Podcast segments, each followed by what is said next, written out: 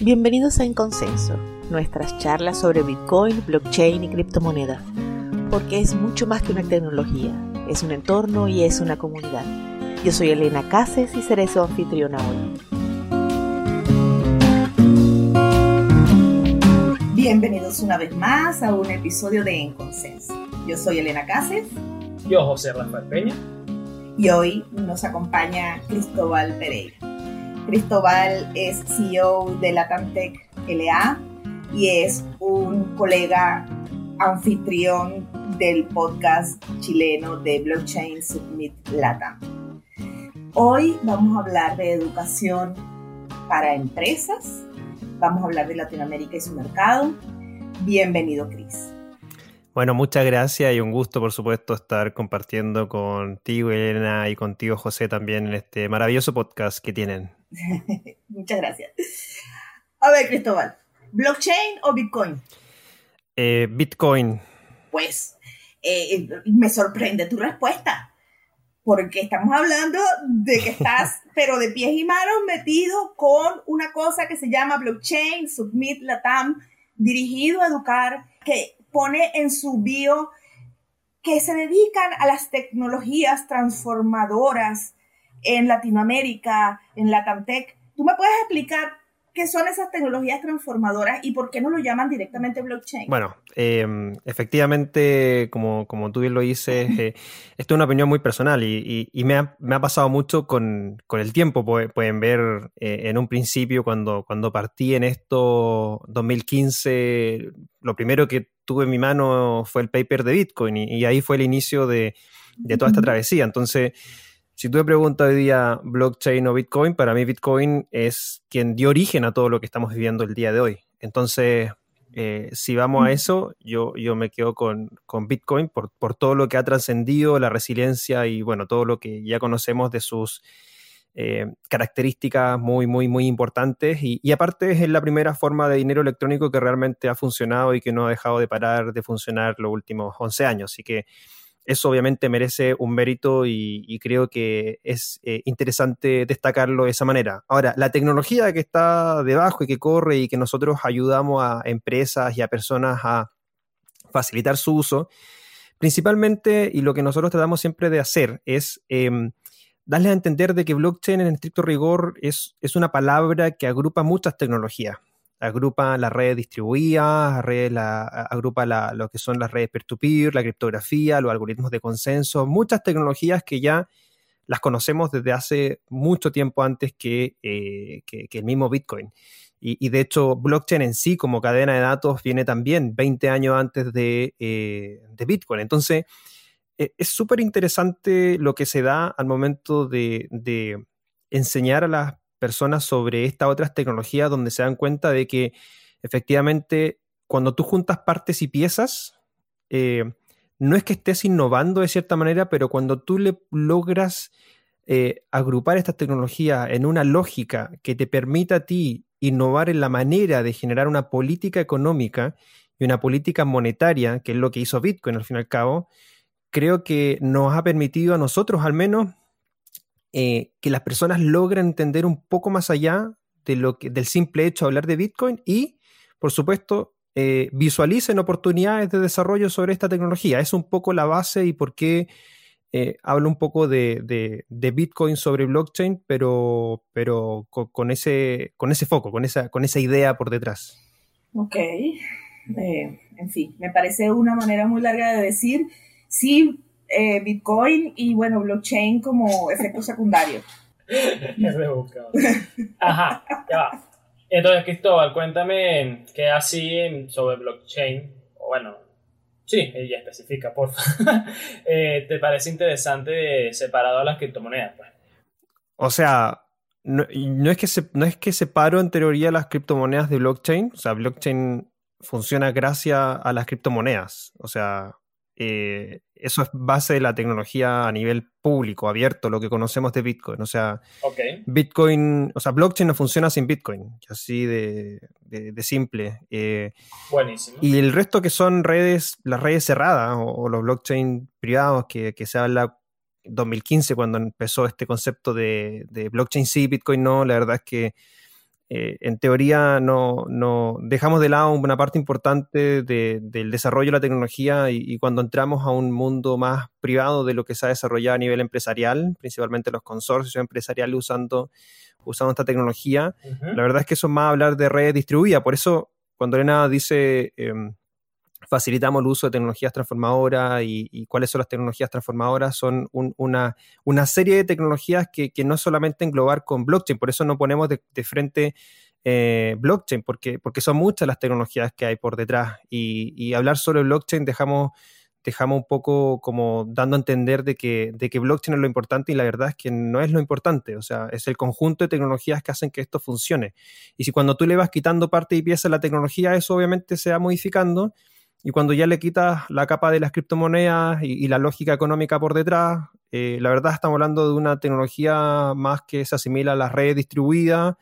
Eh, y eso obviamente tiene, tiene otro foco, otro concepto y otro desarrollo, pero, pero un poco a nivel público, el blockchain como tecnología en sí, con las tecnologías, o sea, con las criptomonedas en funcionamiento, es lo que hoy día nosotros conocemos en, en, las redes públicas abiertas, que no tienen censura, que tienen código abierto y todo lo que, lo, que conocemos y en las redes distribuidas son más del, punto de vista hacia eh, los consorcios blockchain privados que, también se les llama. Ok.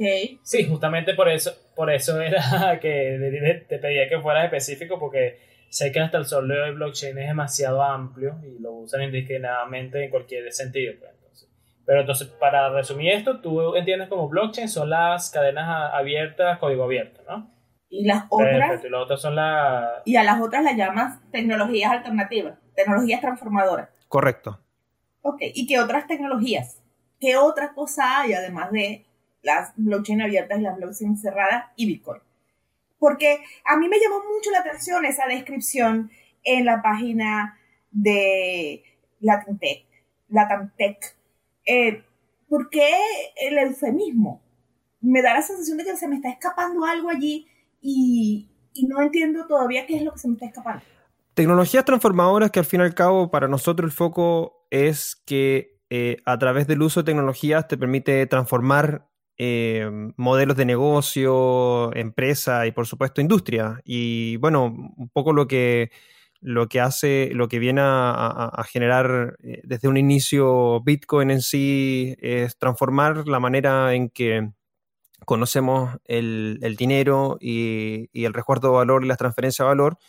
Y luego vienen, obviamente, una, un crecimiento de estas redes y, nace Ethereum y nacen los smart contracts y nacen, bueno, todo lo que conocemos hoy día y eso también te lleva a transformar modelos de negocio y a experimentar nuevas formas de, de empresa, nuevas formas de industria, nacen las aplicaciones descentralizadas, las organizaciones eh, autónomas descentralizadas o las DAOs y por supuesto también eh, no solo eh, en, blockchain y redes distribuidas nos basamos, sino que también hemos incorporado alguna temática en relación a Machine Learning también y otras tecnologías que en este proceso que, vivimos un poco más amplio a nivel de, la denominada cuarta revolución industrial, donde las tecnologías han mostrado que son capaces de transformar la manera en que nos relacionamos, en que generamos empresas, en que generamos eh, industria al fin y al cabo es parte de un proceso mucho más grande y transformador. Entonces, lo que nosotros queremos hacer es facilitar ese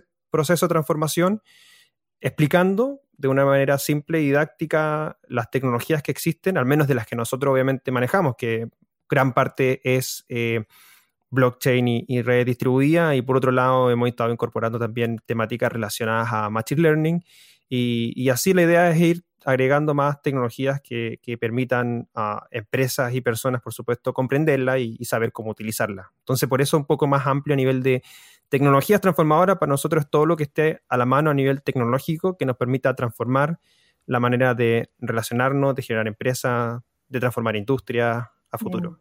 O sea, estamos, estamos apostando a que no nos vamos a quedar con blockchain, con Bitcoin, con DAO, con DeFi, con FinTech sino que ya se viene algo en el horizonte, entonces vamos a usar una palabra que abarque a todo eso, lo que hay y lo próximo que viene.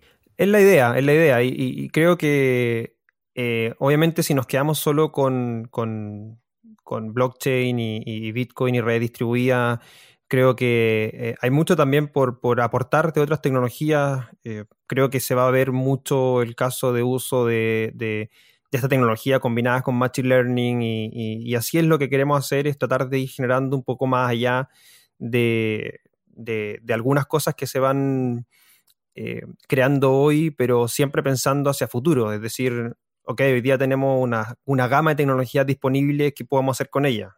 bueno, generemos eh, servicios nuevos, aplicaciones nuevas de cara siempre mirando hacia futuro. Y eso es un poco lo que, lo que queremos hacer. O sea, no, no es solamente eh, blockchain, que al fin y al cabo es lo que nosotros más nos hemos conocido y lo que más hemos hecho, eh, y sino que también, como te dije, otras tecnologías que van a, vamos a estar utilizando también. Ok, perfecto. Entonces aquí dejamos un espacio en blanco para que este, el futuro tenga espacio para escribir. Está lindo.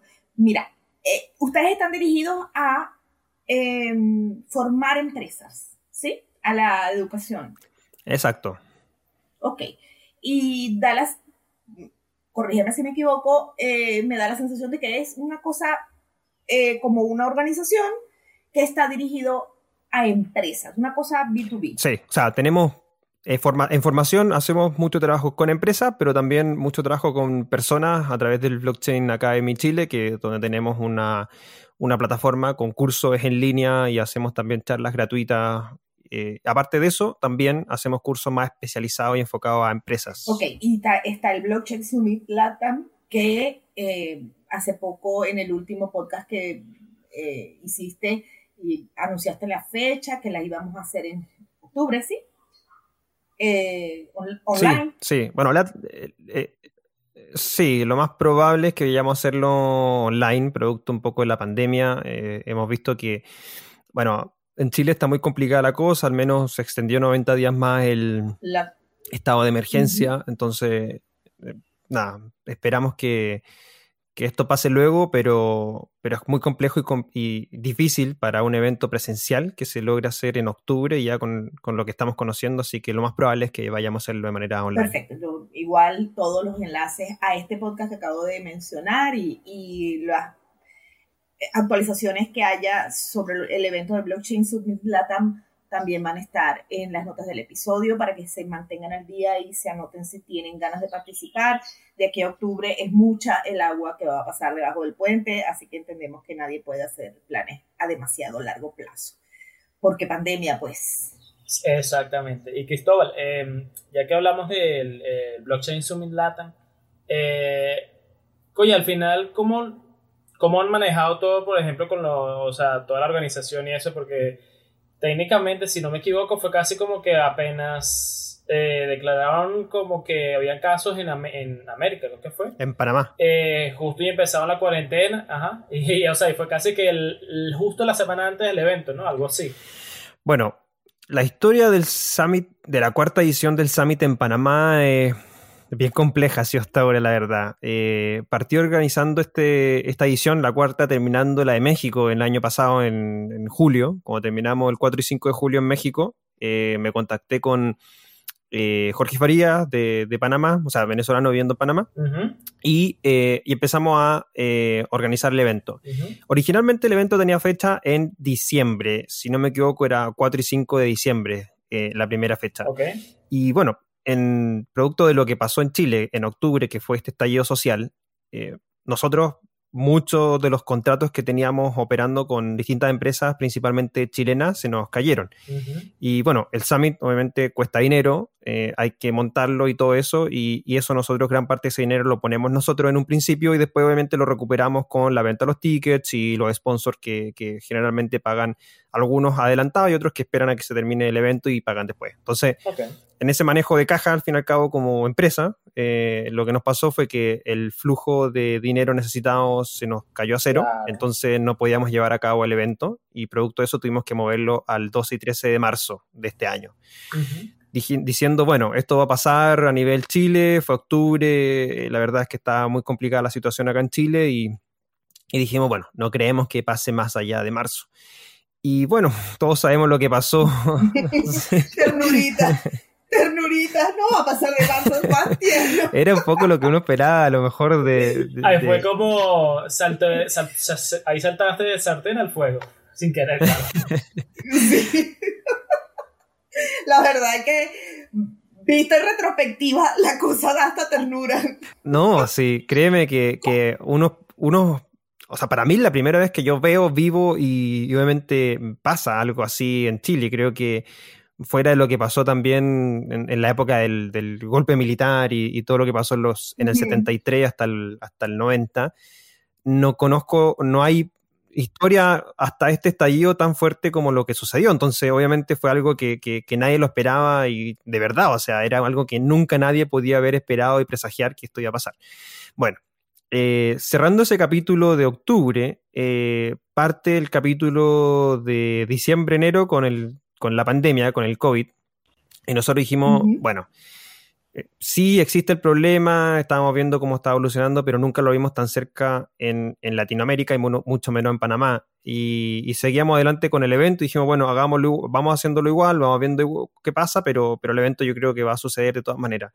Y así fuimos hasta, hasta los días previos, o sea, hasta el, el, evento era el, jueves y el viernes, 12 y 13 de marzo. Y yo el lunes, ¿cuánto? El lunes 10, yo estaba en, el lunes 9 yo estaba en Panamá ya, había llegado al fin de semana y, hasta ese minuto en Panamá no había ningún caso confirmado, o sea, tres días antes no había ningún caso en Panamá todavía, entonces dijimos ya, no hay problema, esto va a suceder sin problema. El martes estábamos, yo estaba haciendo un, un meetup con respecto a la hackathon que, que, organizamos, porque todos los Blockchain Summit Latam tienen una hackathon eh, también.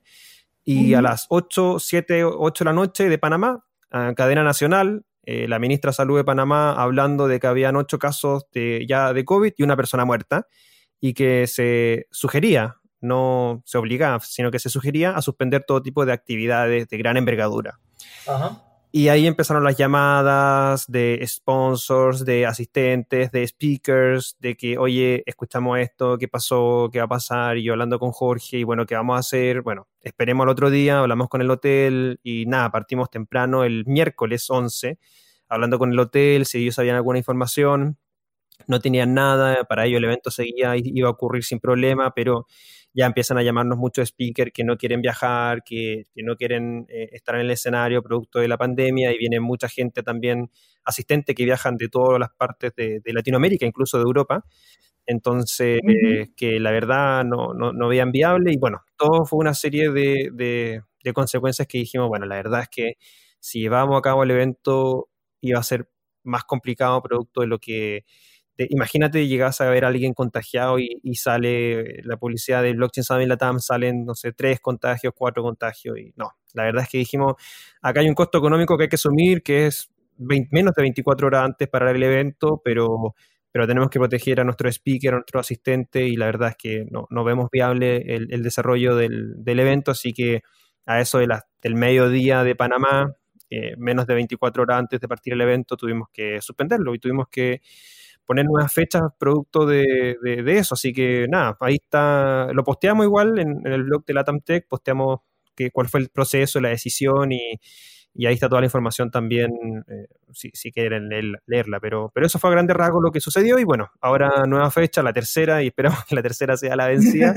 15 y 16 de octubre a, a, desarrollarse y como les dije anteriormente, lo más probable es que sea en línea, pero ahora dentro de junio ya lo vamos a definir bueno, quedó para la historia del mundo mundial este periodo de pandemia y este Submit, Latam, cómo hubo que suspenderlo justo, justo ya con la carne en la brasa y todo el mundo vestido para el bonche.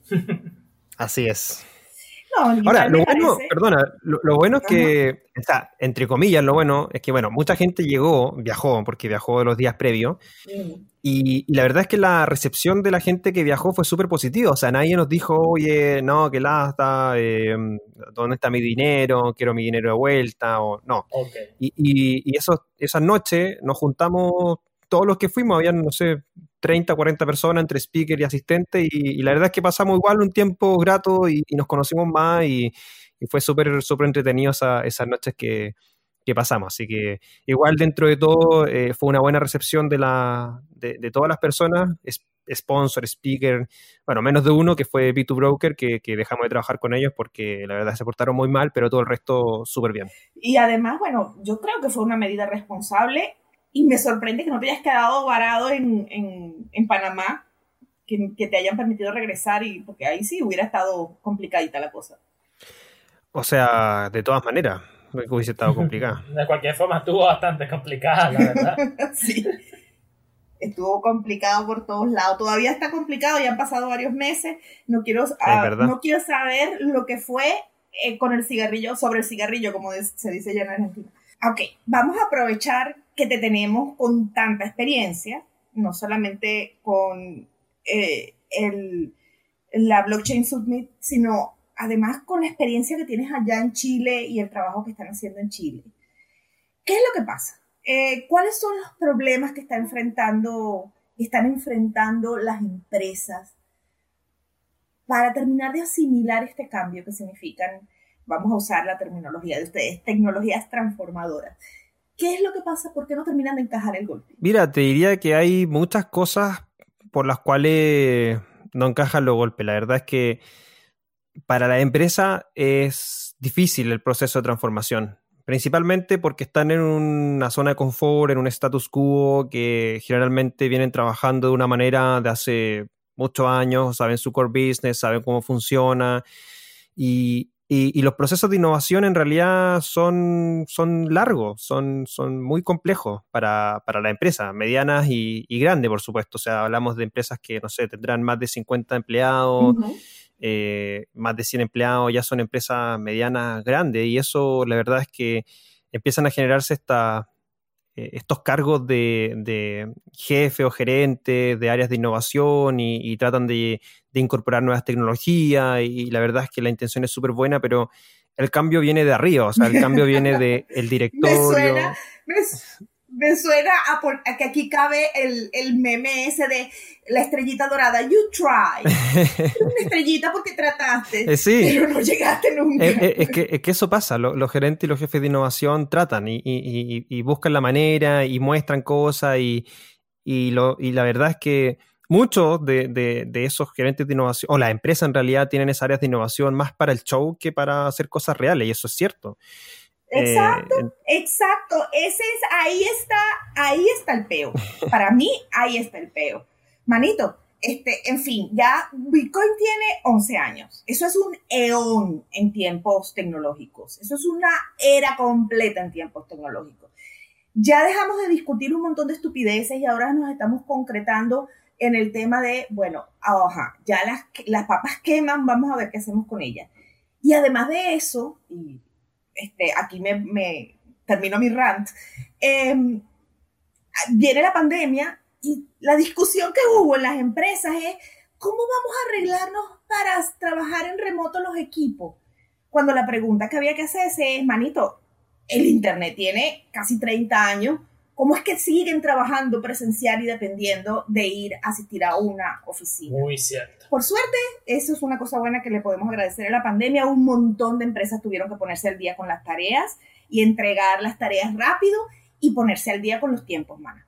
Pero da la sensación eso, que es como, son como elefantes muy grandes y ¿cómo les cuestan los cambios? ¿Cómo les cuesta cambiar los paradigmas? Cuesta mucho porque si no viene de arriba, si no viene del directorio, si no viene del gerente general de la empresa, la verdad es que para abajo no va a venir el cambio. Y aunque trate este gerente o jefe de innovación de hacerlo, que, que, la verdad es que muchos, no, no mucho, pero, pero algunos lo logran y logran implementar cambios y hacen mucho para, para trabajar, la verdad es que como tienen esta gran barrera de, tanto el directorio como de los gerentes o el gerente general, eh, es súper complejo. Entonces, de ahí parte. O sea, si, si las personas, somos nosotros los que hacemos empresas, somos nosotros los que hacemos organizaciones, industria y todo. Entonces, si nosotros no tenemos la capacidad de cambiar, menos va a cambiar nuestra empresa, nuestra industria. Entonces, parte por nosotros y parte por hacer un, no sé si llamarlo un lavado de cabeza, pero al menos que visualicen que, cambios tecnológicos se dan hoy día más rápido que nunca. Cada 10 años estamos viviendo cambios tecnológicos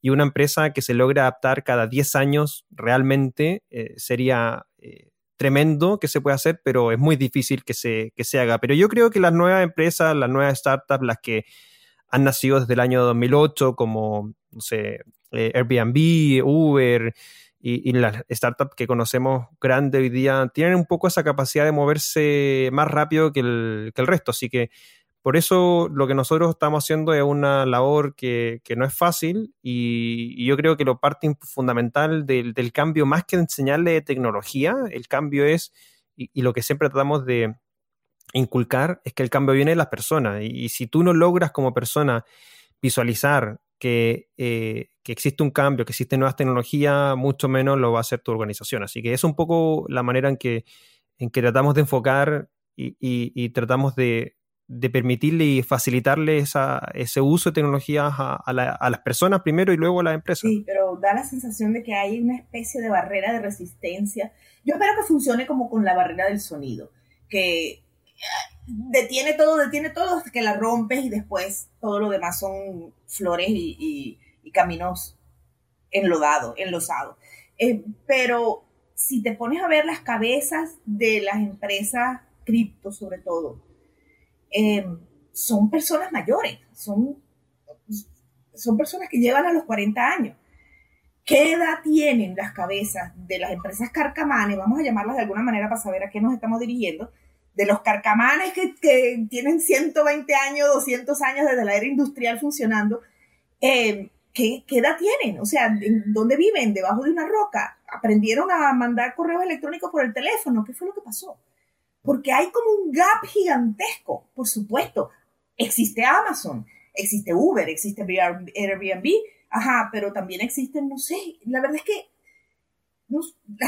incluso las, eh, eh, no encuentro empresa en donde no se pueda ver el beneficio de trabajar a distancia, de pasarse a las tecnologías que se basen en blockchain o que se basen en Bitcoin, que se basen en criptomonedas, estamos hablando de DeFi, estamos hablando de Machine Learning, estamos hablando de inteligencia artificial haciendo Big Data. Y al mismo tiempo estamos diciéndole, al, estamos oyendo a los directores de toda la vida diciendo, ay, es que es muy difícil trabajar en remoto, yo no sé manejar un Slack.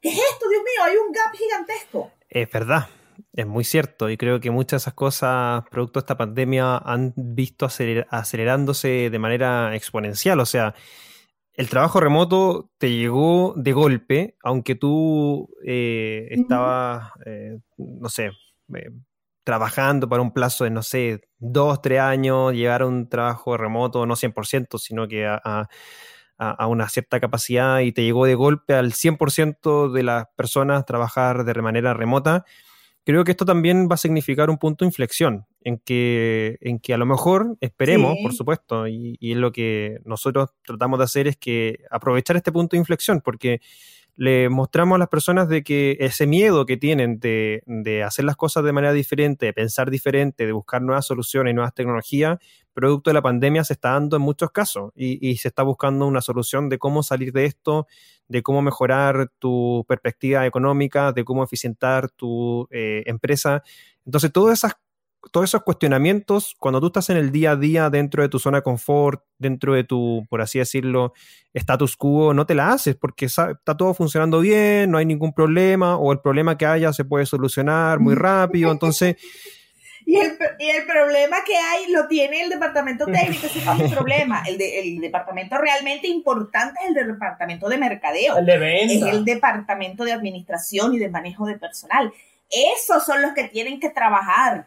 En cambio, el departamento, ese departamento que tuvimos que poner, porque qué fastidio, alguien hackeó nuestra página web y andan hablando pistoladas ahí de pagos transfronterizos sin comisiones. Qué fastidio esa gente, esos nerds. Oh, a mí me encanta porque aquello fue, aquí o corren o se encaraman. A ver, vamos a, aquí, aquí todo el puto mundo aprende lo que significa una comunicación asincrónica. He dicho ya. es verdad, es verdad.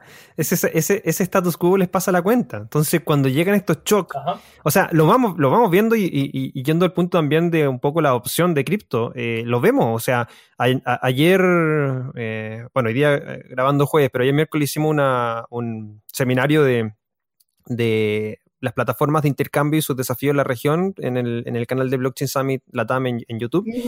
Y conversamos con, eh, con Guillermo Torrealba de Búa, con eh, Juan Pablo Tirot de Aphol y con también, que bueno, que lo tuvieron también en, en el podcast de usted, y con María Ángel de Binance. Sí, muy interesante la, la, charla. Esta mañana aparecí oyendo justamente, el, oyendo esa, haciendo mi tarea, y estuvo muy interesante esa conversación. Y, y uno de los grandes puntos que dicen, ok, o sea, desde, bueno, Guillermo dice desde octubre, que fue el choque en Chile, hemos visto el aumento en las cuentas de nuevos usuarios y en, en Buda, y eso obviamente llama la atención, porque la gente eh, en esos shocks tiene que hacer el cambio. Y bueno, y producto de la pandemia, Juan Pablo nos dijo, oye, 60% aumento en el uso de nuestra aplicación para e-commerce. Entonces esos shocks te van mostrando que lamentablemente, aunque uno haga la tarea... ¿Dónde estaban esas ternuritas personas? Es que como te digo, estaban en su status quo, estaban en su zona de confort y cuando no llegan los shocks no, no hacen nada, entonces tienen que lamentablemente llegar estos shocks que te hacen moverte el piso y decirte, ok, esto no me está funcionando como lo tenía pensado, tengo que buscar otra solución. Ah, mira, están las criptomonedas, está Bitcoin para poder hacer una transferencia. Ay, lo usé, ay, funcionó.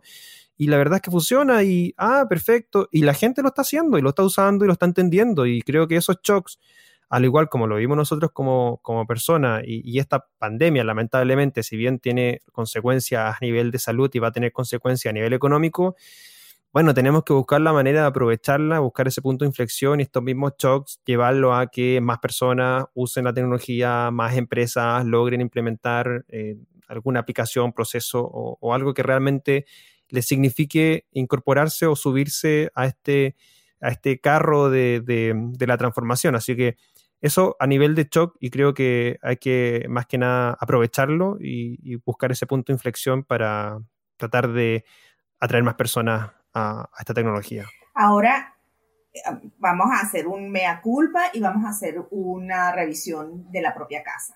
Es verdad que las empresas carcamanes y todos estos directores eh, ejecutivos que a duras penas manejan el teléfono les cuesta, les costó y que están corriendo para ponerse al día ah, con las nuevas circunstancias. Muy probablemente la vacuna no va a venir pronto, muy probablemente algún tipo, ya, estamos, ya tenemos en la, en la neolengua incluida aquello de la nueva normalidad. es verdad que muchas empresas que se pasaron a remoto no van a volver, ese, no se van a regresar, al menos en, en una parte, al menos una parte de su equipo va a poder seguir trabajando en remoto, cosa que me parece lo mínimo que deberíamos, se debería esperar de todas las circunstancias. Pero ahora también se nos viene un periodo en donde nosotros, los que estamos de este lado, los que estamos embracing las tecnologías transformadoras, este, tenemos que estar a la altura. Porque ese montón de adopción y además de demandas de soluciones personalizadas para cada caso particular, hay que cubrirlo. Y me imagino que en algunos casos va a haber brechas de seguridad importantes porque no veníamos muy comoditos con una adopción muy de a poquitito y de repente se nos viene ese gentío y entonces con adopciones con un montón de gente nueva incorporada, pues las brechas de seguridad que al principio se veían pequeñitas se convierten en, unos, en unas puertas gigantescas en donde cualquiera pasa. Entonces, yo no sé si estamos preparados para eso. ¿Estamos? Una muy interesante pregunta. Yo te diría que no, estamos preparados para eso. De acuerdo. No estamos. o sea, no, creo, no para nada creo que estemos preparados para eso. Sí, el mejor, el mejor ejemplo son la poca, o sea, lo poco que las personas realmente toman en cuenta su privacidad online, su, su ciberseguridad también. Las personas hasta por ese lado yo lo veo, pues, el asunto de que sencillamente buscan la comodidad y no se, nos toman en cuenta todos todo sus riesgos en, línea, por ejemplo. O sea, lo, vemos todos los días, aunque salgan, no sé, el caso de Cambridge Analytica y, todo lo que pasó con la privacidad de Facebook, y Facebook sigue creciendo. Entonces, eso ya, con eso lo he hecho. Y bueno, y, yo también haciendo esa media culpa que dice Elena, o sea, yo soy usuario de todas las redes sociales y, y trato de no usarla mucho, producto un poco lo mismo de, que sé que por debajo obviamente hay un, hay un, flagelo a nivel de privacidad y, si, si no lo entendemos eso así y que por supuesto hay, un, hay, un, hay una temática con respecto a tu propia seguridad, eh, la gente no lo, no lo va a entender. Y, un poco, aunque lleguen estos, estos, estos estas como faltas de, de incumplimiento a temáticas de privacidad, creo que eh, es difícil hoy día que la gente lo tome en consideración y, ya lo hemos visto, o sea, ninguna de las personas ha dejado de usar Facebook, sigue creciendo Facebook y plataformas que,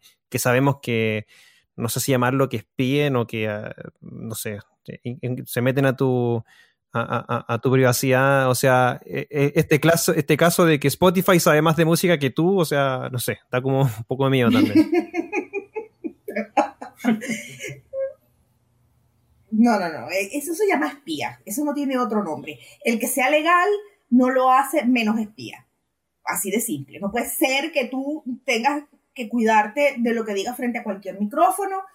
Eh, yo recuerdo la época maravillosa en la que Internet era tierna, en que la Internet era toda inocente ingenua y Yahoo abría y tenía 200 millones de GIF saltándote para tratar de robarte la atención. Este, y cuando abrió Google, que era una pantalla en blanco con un, cuadro de búsqueda, la primera vez que yo lo vi no sabía qué coño hacer con eso, ¿cómo funciona esto? Dios mío, este, eh, en esa época esto era una cosa de conspiranoicos, decir que esto era un, un lomito, un dulce demasiado apetitoso para pedirle a los gobiernos que no lo utilizaran.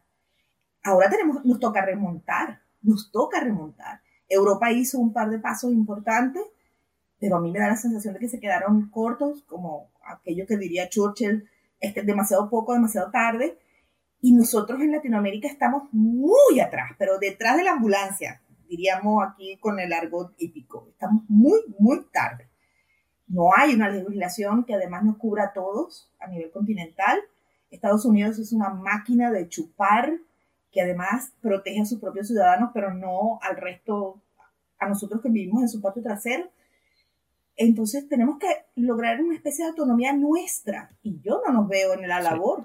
Es, eh, o sea, autonomía nuestra tenemos que lograrlo y, va a ser un cambio también, parte del cambio que yo creo que va a ser más difícil lograr eso que lograr que más gente se sume a, no sé si a llamar lo que se sume, pero que al menos sepa que existe Bitcoin y lo utilice. Eh, y, eso en estricto rigor creo que es mucho más fácil darle a conocer de este, este nuevo sistema eh, económico y monetario, más que se interioricen con respecto a, temáticas de, privacidad y de datos. Creo que son mucho más difícil de tangibilizar para las personas, porque al menos Bitcoin es algo que, que de cierta manera es, es, es tangible a nivel de valor, en cambio, como la seguridad tuya con respecto a tu información, como que no la veo como tan tangible a ese mismo nivel. Mm, sí. Sí, para todas las personas esa vulneración en realidad se ve como una cosa buena. Me ofrecen cosas para comprar que están ajustadas a mi gusto, pero no se queda allí. El tema es mucho más profundo y la verdad es que el tema es espeluznante. El tema de que se registren nuestras informaciones en registros además inalterables, que estén en control de organizaciones oscuras, le hace gobierno, le hace bancos, le hace grandes empresas, y que no tengamos cómo controlar eso. Estamos, todavía estamos discutiendo si nuestra información nos pertenece. Eso, esa discusión todavía no la hemos tenido. Es verdad. No la hemos tenido. Hay muchas plataformas que tal cual, cuando las subes ya técnicamente perdiste tus derechos cuando creo que generalmente no debería ser así, pero bueno, hasta ahora estamos aquí como he estado todo este tema de que estamos ojotos en esto. Y ya que estamos hablando de nuevo Bitcoin, Cristóbal, me quería consultarte porque siempre me encanta hacer esta pregunta. ¿Tú cómo conociste Bitcoin? ¿Cómo fue tu momento de wow, Bitcoin? Eh, bueno, yo conocí Bitcoin producto de, estábamos trabajando en una aplicación de ahorro con mi socio Rodrigo y él buscando, eh, no sé si me, me, acuerdo si estaba buscando como nuevas tecnologías o buscando temáticas fintech en, internet, así como, como haciendo research, eh, se encuentra con, con, la palabra Bitcoin, criptomonedas, eh, que estaba siendo publicadas por, por distintos medios de Estados Unidos, principalmente el sector financiero, y, le gusta mucho investigar, así que clic derecho, clic derecho hasta llegar al paper de Bitcoin y me lo manda por correo electrónico y ahí yo lo recibo por correo electrónico y no entendí nada. O sea, lo único que. Eso es sincero. son, ocho páginas en inglés. lo primero que leo es eh, un sistema de dinero electrónico para hacer transferencias sin intermediario financiero y por eso para mí fue como, no, esto no es posible. Yo tengo base de, administración financiera y, me dediqué mucho al principio de, mi, de mis años profesionales en el sector financiero y obviamente yo dije, esto no puede ser posible porque necesitamos las instituciones financieras para, para todo lo que es resguardo, valor y transferencia, así que eso no es posible. Y ya con eso empecé a leer más para abajo y hablaba de criptografía, Merkle Trees, eh, transacciones, firma electrónica y no, no entendía nada, así que dije, bueno, Rodrigo, sigamos con lo nuestro y, tenemos que seguir trabajando en lo que estamos haciendo. Y, y, ahí me empezó a hablar como, mira, no, está el tema de la criptografía, tal vez podemos usar algo así para lo que estamos haciendo lo leí de nuevo y no. Bueno, al fin y al cabo, el viaje a Estados Unidos a finales de ese año fue a Boston, donde un profesor amigo de nosotros de, de Babson College, que se llama John Edmunds, eh, con, con, él conversamos, él ya había escuchado de esto, en Boston había un movimiento súper grande alrededor del MIT con respecto a criptomonedas y y de ahí viaja a Nueva York y San Francisco y vuelve. Estuvo un mes allá, vuelve y, me dijo, mira, bájate eh, la aplicación blockchain, que era la, que es esta billetera de, Bitcoin y Ethereum. Me la bajé. Me dijo, ya, créate, sigue los pasos. En un minuto tenía mi cuenta creada y me transfirió, me dijo, ya, aquí recibe, me mostró el código QR y me dijo, ya, listo, esto está transferido y a los minutos, 10 minutos, tenía mis primeros Satoshi en, en mi wallet. Y bueno, ahí me empieza a hacer una serie de preguntas, así como tuviste que ir a una sucursal bancaria, tuviste que darte información, tuviste que. serie de cosas que obviamente uno las conoce en el mundo bancario tradicional. Y fueron, no, no, no, no, no, no, no. Bueno, esta transferencia de valor que te acabo de hacer es Bitcoin. Y bueno, y ahí ya se me abre el ojo y dije, mm, ¿y cómo funciona? Eh, bueno, volviendo al paper de Bitcoin y empecé a entender un poco el funcionamiento más técnico y después ya empecé a introducir y de ahí ya no paramos Eh, y, fue un tema de, 2015 conocer, 2016 aprender, empezamos a trabajar. Ahí ya entramos en Ethereum, producto de que lo que queríamos desarrollar era una aplicación para transferencia de valor, de, eh, queríamos transferir titularidades de acciones entre billeteras. Y lo queríamos hacer en Bitcoin, pero eso obviamente no se, no, se podía, eh, o al menos en esa altura nosotros no la conocimos. Y ahí descubrimos Ethereum 2000, 2016, eh, principio del 2016, está Ethereum ya, ya en desarrollo y los smart contracts y, y nada, pues ahí ya el, carro fue 2016, 2017, 2018, prácticamente mucho Ethereum, producto que estábamos desarrollando Godzillion, que es la plataforma de equity crowdfunding que creamos y, y fue seguir estudiando, bueno, hasta el día de hoy sigo estudiando todo lo que está saliendo y ya me volví un poquito más hacia, hacia, al principio, no sé, el año pasado, hace dos años, si lees mis tweets, era mucho de Ethereum va a cambiar el mundo y blockchain va a cambiar el mundo y hoy día, eh, de hecho, un tweet que puse hace un par de días de la innovación de blockchain, es Bitcoin, eh, tuve muchos que, que, que, me discutían eso y la verdad es que, por eso, volviendo a la primera pregunta, es para mí Bitcoin es, todo esto, o sea, Bitcoin es el que dio origen a todo lo que estamos conversando el día de hoy, entonces si le quitamos peso a eso, creo que dejamos gran parte de la historia atrás y todo lo que se logra con Bitcoin es parte de, lo que hoy día se está cuestionando. Cuando se habla de escalabilidad, bueno, todo se basa en Bitcoin, cuando se basa en seguridad, todo vuelve a Bitcoin. Y cuando hablan de descentralización, todos llegan a Bitcoin, entonces siempre Bitcoin va a estar presente, entonces es, Bitcoin. Todos los caminos todos los caminos conducen a Bitcoin. Sí, correcto. Sí, de hecho ese tweet fue el que, el que originó mi pregunta original, porque te veo poniendo, poniendo la mano y poniendo todos tus esfuerzos en un, en un proyecto de educación muy amplio, porque lo que veo es que es muy amplio, y al mismo tiempo vas y haces esa declaración de, de, valor y dices, no es blockchain, es Bitcoin, y yo dije, ajá, que hay una dicotomía existencial que yo necesito aclarar. bueno, ese es para mí, y ojo que es un tema que incluso es súper eh, anecdótico, porque yo te, le soy sincero, obviamente, y creo que es súper eh, valorado esto que, les voy a decir. Em, para mí, al, eh, unas personas que, me hizo, dos personas que me hicieron un poco eh, irme hacia, este, hacia esta aseveración que estoy haciendo estos días. El primero fue Héctor, Héctor Cárdenas, fundador de, de, de Criptonoticias, con quien siempre hemos discutido con lo mismo. Eh, y desde el principio... Héctor tiene ese efecto en la gente. Sí. Entonces, el problema que hay es que, claro, al principio discutíamos mucho de Ethereum y que Smart Contract y muchas cosas, y bueno, Héctor fue así como, ya, pero eso también se puede hacer en Bitcoin, y, y bueno, de cierta manera tenía razón investigando, estudiando, analizando, claro, o sea, todo llegué de nuevo a Bitcoin y el otro es Javier Bastardo, que también ustedes lo conocen y, y con quien converso mucho por el sí. podcast de Cripto Hispanos que también tenemos. Eh, y un mm. poco lo mismo, o sea, llegar un poco a la esencia de lo mismo y, mm. y, nada, eso ha sido ese camino, más obviamente el de estudiar y sacar mis propias conclusiones que, que he llegado a, a, a esa conclusión que compartí con, con todos por Twitter en, hace unos días. Sí, sí, este, Javier ha hecho de Bitcoin su apostolado personal y en eso de verdad uh, es, es, un maestro. Para, yo, yo, lo que quisiera es que eh, le quitáramos un poquito el, el aire oscuro que dejamos colgando allí antes de que empezáramos a hablar de Bitcoin, que por supuesto es un tema que a todos nos entusiasma y no podemos pasar horas hablando del mismo tema y de cada uno de los aspectos de Bitcoin. Eh, eh, ¿Qué sí han logrado las empresas en este periodo de tiempo desde que tienes, desde que llevas este, este proyecto de blockchain, de blockchain Submit Platinum?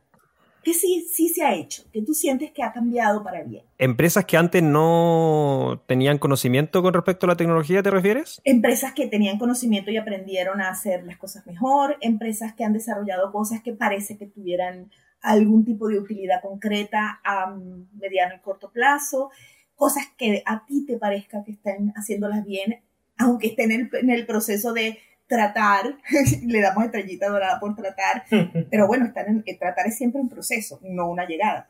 Entonces, ¿qué ves allí? Que sí esté funcionando. Bueno, eso de, claro, este es un proceso. Eh, y, y, ese proceso, obviamente, lo que nos ha permitido a nosotros es que, al menos con las empresas que nosotros hemos trabajado, empresas que... que generalmente están en un rubro, en un área eh, financiero. Nosotros hemos trabajado con muchas empresas del sector financiero. Eh, te puedo decir que al menos hay más entendimiento, eh, hay más, okay. por así decirlo, como, esta, como cierta tranquilidad, porque al principio, hace no sé, tres años atrás era descentralización, quitarnos del medio a los intermediarios y que los, el sistema financiero iba a dejar de funcionar y, y bla, bla, bla. Uh -huh. y, y, obviamente todos ellos se fueron al, al, lado de que no, de que esto no es así, que Bitcoin es un scam, bueno, y todo eso es lo que ya conocemos en la historia. Y ahora ha sido más como más plausible, decir, ok, sí, la tecnología está, se pueden hacer cosas, se pueden hacer mejoras, eh, vemos casos de uso, sabemos que la tecnología está en un proceso de, de por así decirlo, de, de conocimiento, la, la, la, empresa lo están conociendo y al menos estamos en una base en la cual ya hoy día yo te diría que hay muchos, okay. muchas empresas que están explorando el uso o, o, el desarrollo de alguna prueba de concepto en eh, utilizando o blockchain o redes distribuidas. Y eso ya mm. es un avance porque de la trinchera de no, esto no podemos utilizarlo porque no está regulado y que las criptomonedas son un scam, a la trinchera de, ok, sí, es una tecnología y la podemos utilizar para mejorar procesos. Ok, sí, es un avance notable, la verdad. Y, o sea, yo también veo que, que, que yo aquí especulando, yo supongo que tienes lo de eh, enseñanza para las empresas, las más amplio sobre las tecnologías, porque uh, queramos o no, hasta solo de todas las criptomonedas tienen como un estigma. Entonces, en que son usadas para actos ilegales, son, son vainas solo especulativas, no, y es, etcétera. Tiene un estigma que siento que, queramos o no, un emprendimiento como el de Cristóbal, este, puede ser no muy atractivo para las empresas. En cambio, si lo amplías y lo pones más formalizado, más algo que sea mercadeado de otra forma, este, es mucho más fácil acercarse a las empresas. O me equivoco, no sé qué opina Cristóbal. Ok. Entonces, la, las criptomonedas en sí, la verdad es que en un principio sí son un, estigma, perdón, pero es, una, es un desafío. Y es un desafío que nosotros lo abordamos súper bien y tratamos de abordarlo de la mejor manera posible, en el sentido de que cuando las personas están en esa trinchera de decir, ok, las criptomonedas, eh, la verdad es que como no están reguladas y, y, y se usan para, para temas de scam o para, no sé, terrorismo y todo ese tipo de cosas, nosotros vamos y mostramos, y mostramos que la verdad es que las criptomonedas tienen una lógica de funcionamiento en estas redes blockchain. Y cuando nosotros le mostramos ese funcionamiento, las personas cambian un poco el decir, ok, entendí. Y cuando entienden las personas, créeme que hay un cambio en 180 grados en, el hecho de decir, ok, entiendo el funcionamiento, sé para qué sirve la criptomoneda, eh, le mostramos analítica con respecto eh, a, al uso de las criptomonedas. Y, en base a eso ya la gente deja esa, esa, trinchera, como te dije, y, y, se van un poco más hacia, ven que hay valor, ven que hay posibilidad de hacer cosas y sobre todo ven que se pueden eh, utilizar para desarrollar aplicaciones, casos de uso, pruebas de concepto. Y ahí ya toca más que nada entrar en detalle con respecto a alguna prueba de concepto, dependiendo qué tipo de redes quieren utilizar, si quieren usar redes abiertas o redes cerradas, y bueno, pero eso es otro cambio. Pero, pero el fundamental cambio que hay ahí en, en este proceso que nosotros hacemos es cuando tenemos esa, esa primera como barrera, es es afrontarla y mostrar a las personas lo que, lo que es esta tecnología. Y creo que ese es el cambio fundamental que permite que hoy día eh, veamos eh, más interés en desarrollar pruebas de concepto por parte de las empresas. Buenísimo. ¿Y, qué, y en qué se están usando más? Eh, mira, a nivel de red abierta o red cerrada, dices. Escoge una, no importa, o las dos. hoy día, sí, o sea, lo que pasa es que nosotros tratamos mucho de, de, que se usen las redes abiertas, sin embargo, muchas de las empresas nos piden mantengamos en redes cerradas, y así ha sido. O sea, aunque nosotros queramos montar una prueba de concepto una red abierta, eh, las empresas nos piden, no, queremos hacer esto una prueba de concepto, pero nosotros, y levantemos una red privada nosotros y veamos su funcionamiento primero. Mm. O sea, pinitos, pues, pinitos de, de pasitos de bebé. Sí, exactamente. Ajá. Y, en redes, o sea, en el mercado en general, ustedes tienen acceso de primera mano a cuál es la necesidad que están teniendo las empresas para aprender. Y eso lo podemos extrapolar para cuál es la necesidad que están teniendo las empresas para implementar. ¿Qué te está pidiendo las empresas aprender?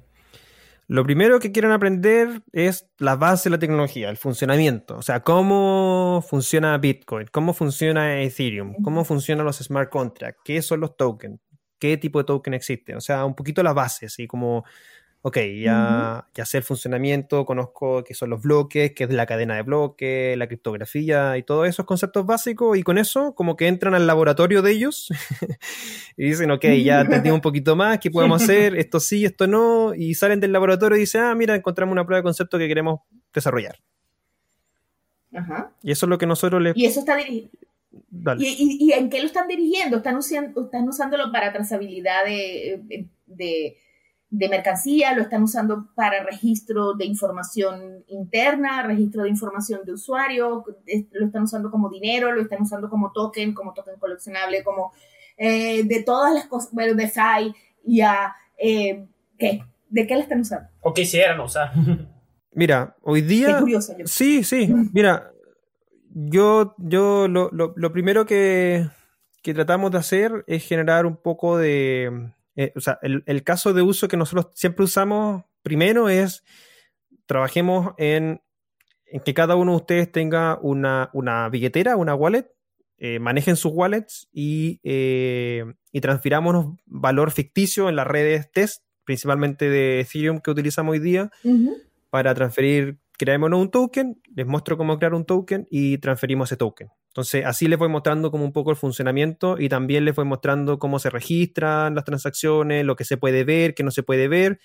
Y, yo diría que eso es como una prueba de concepto que nosotros partimos haciendo y que funciona muy bien en las personas porque ven en sus manos el, funcionamiento de la tecnología en sí. Entonces, eso ya eh, parte con el proceso. Después de ahí, bueno, analizamos varios casos de uso y diría que si bien en temáticas de supply chain hay, hay muchos casos que se están haciendo, yo soy, no sé, poco reacio a lo, a lo de supply chain porque tiene muchos, muchos problemas hoy día que, que, son externos a la tecnología y que la gente piensa que, que, blockchain soluciona muchos problemas cuando en realidad no, lo hace y, tiene muchas limitancias, sobre todo en supply chain, porque la trazabilidad de un producto es súper difícil de llevarlo a cabo, porque necesitas de otras tecnologías, necesitas de dispositivos IoT, necesitas de una buena conexión a Internet, de que, no sé, que se procese información cada cinco minutos. Si tú lo montas sobre la blockchain de Ethereum, la verdad es que es muy difícil, hoy día está toda saturada, se va a demorar 10 minutos en que procese. Entonces, hay una serie de factores que son muy, muy, muy complejos de,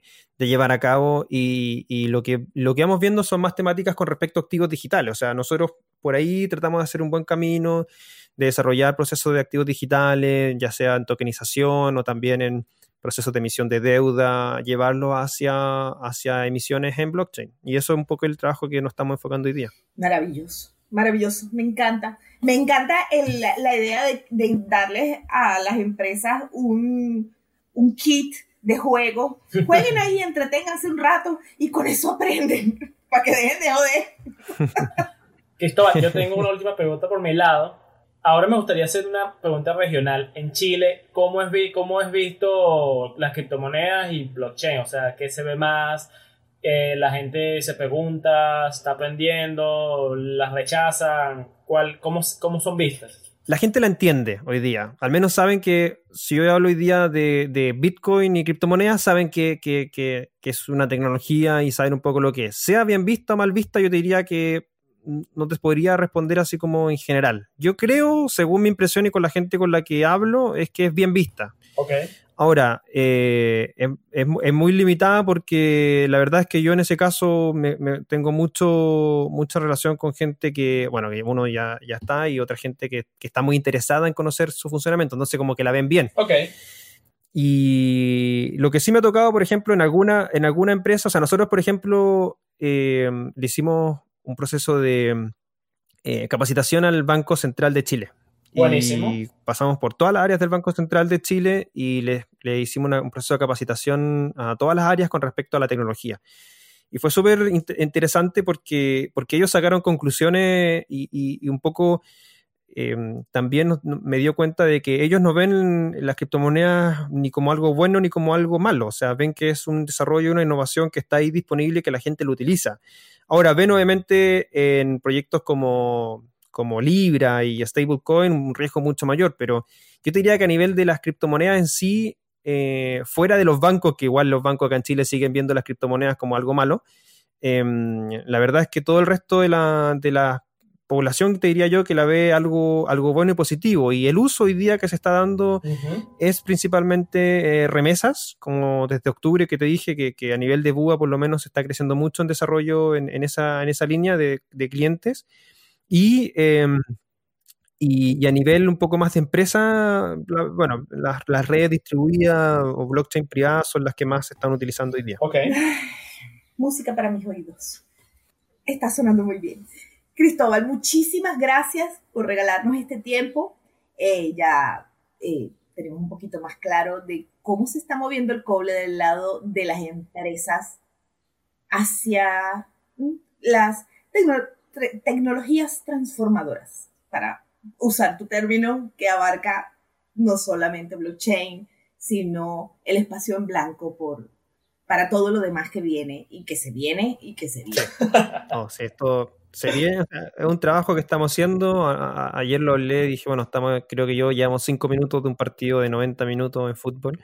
Así que esto, esto va, hay que, yo, yo creo que una de las cosas súper importantes y que me pasó a mí al principio era como cuando partí en esto el 2015, era como decir, no, esto va a, vamos a reemplazar el sistema económico financiero tradicional y esto la verdad es que va a ser todo descentralizado y bueno, una serie de cosas que mucha gente también la hablaba y vemos que al día de hoy estamos, no sé si, bueno, más desarrollado con la tecnología, pero a nivel de reemplazo nada, cero. Entonces, yo digo que la verdad es que esto es un proceso que va a tomar, que toma tiempo, ningún proceso de transformación de esta envergadura, al menos de, de, crear un sistema económico y financiero alternativo. Yo veo que esto es algo alternativo, no que vaya a reemplazar al sistema financiero tradicional. El sistema financiero tradicional ha, operado de la misma manera los últimos cuantos, 5.000 años. Eh, entonces, es muy difícil que se vaya a reemplazar un sistema así. Esto va a ser una alternativa y por primera vez las personas, los individuos, nosotros tenemos la opción de elegir si quieren eh, mantenerse en este sistema financiero tradicional o quieren subirse a un nuevo sistema económico y financiero que tiene obviamente sus pros y sus contras hoy día, pero está la alternativa y, la gente hoy día tiene el poder de elegir y bueno, quedará en, en las personas y los individuos que, que quieran elegir. Así que eso es súper importante como comprenderlo de esa manera, al menos es lo que yo trato de transmitir. Y ya sobre eso, eh, la gente va a llegar a ti sola. O sea, al principio era mucho como decirle a la gente que no estaba en la tecnología, así como, mira, aprende de Bitcoin, aprende de las criptomonedas, como el cambio, lo que se viene y todo. Yo te diría que eh, eh, al, cambiar eso y al, hablar pública y abiertamente de los beneficios y todo, no tanto más como tratando de a la fuerza meterle esto a las personas, sino que em, hablando públicamente de, la tecnología y todos los beneficios que tiene, la gente hoy día ya me empieza a preguntar y me dice, oye, eh, no sé, te vi en la charla tal y súper interesante y cómo puedo conocer más. Ah, mira, a esto, primero tú una wallet y, tienes tu sistema y todo, y así la gente va a ir entrando en la tecnología, pero tiene la decisión y el poder de decisión está en ello. Entonces, eso es súper valioso y potente porque al menos desde mi punto de vista, creo que, también hay un punto de inflexión ahí y creo que no tiene que ser una educación a la fuerza, tiene que ser sino un, eh, una decisión que tienen que tomar las personas, los individuos. es así, es así. De hecho, de, de hecho, todo se trata de eso, de que las, los individuos tengan la posibilidad de elegir, que es una alternativa que no habíamos tenido hasta hace 11 años. Es así. así es. Bueno, a nuestros oyentes por favor sigan a Cristóbal, sigan el Twitter de Blockchain Submit Latam que está, eh, que va, a estar en las notas del episodio. Sigan a Cristo Hispano, ustedes que les gusta la tecnología, es otro podcast con otro formato, pero que habla también de muchas cosas interesantes. A este mundo de los podcasts de cripto empezó a crecer y eso no puede sino alegrarnos a todos. Totalmente. Gracias, Cristo. De todas maneras. Bueno, no, muchas gracias a ustedes por el tiempo y por supuesto también creo que es súper interesante lo que está ocurriendo y, efectivamente creo que hay mucho todavía por desarrollar y en este mercado latinoamericano y de habla hispana, la verdad es que faltaba todavía este espacio de, varios puntos de vista distintos con varios podcasts en español. Hay mucho en, inglés, y, lamentablemente eso cuesta mucho, pero creo que con todo el desarrollo de lo que están haciendo ustedes, lo que están haciendo otros podcasters también y, quienes están tratando de generar contenido, creo que hay súper, súper eh, potencial en esto y nada, pues, y esto es algo que se tiene que trabajar, creo yo, en colaboración, como un poco la misma tecnología, es un trabajo colaborativo, así que se, se, agradece mucho el, el, espacio y por supuesto también em, eh, el interés de, de, dar a conocer esto, así que nada, muchas gracias por, por esto, Elena y José, y nada, esperemos ahí nos estamos viendo prontamente. Es que como buenos bitcoiners somos descentralizados, todos descentralizados todo colaborativo. así es. Nada más que colaboración, creo que es súper importante. Totalmente. Gracias por estar con nosotros esta hora. Y a nuestros oyentes, gracias por escuchar. Estas charlas en consenso hacen parte de Criptonoticias, el periódico especializado en Bitcoin líder en habla hispana. Nos pueden encontrar en Twitter, Facebook, Instagram, LinkedIn, YouTube, Telegram, en la web criptonoticias.com y ahora en formato podcast, donde sea que escuches tus podcasts. Gracias por acompañarnos.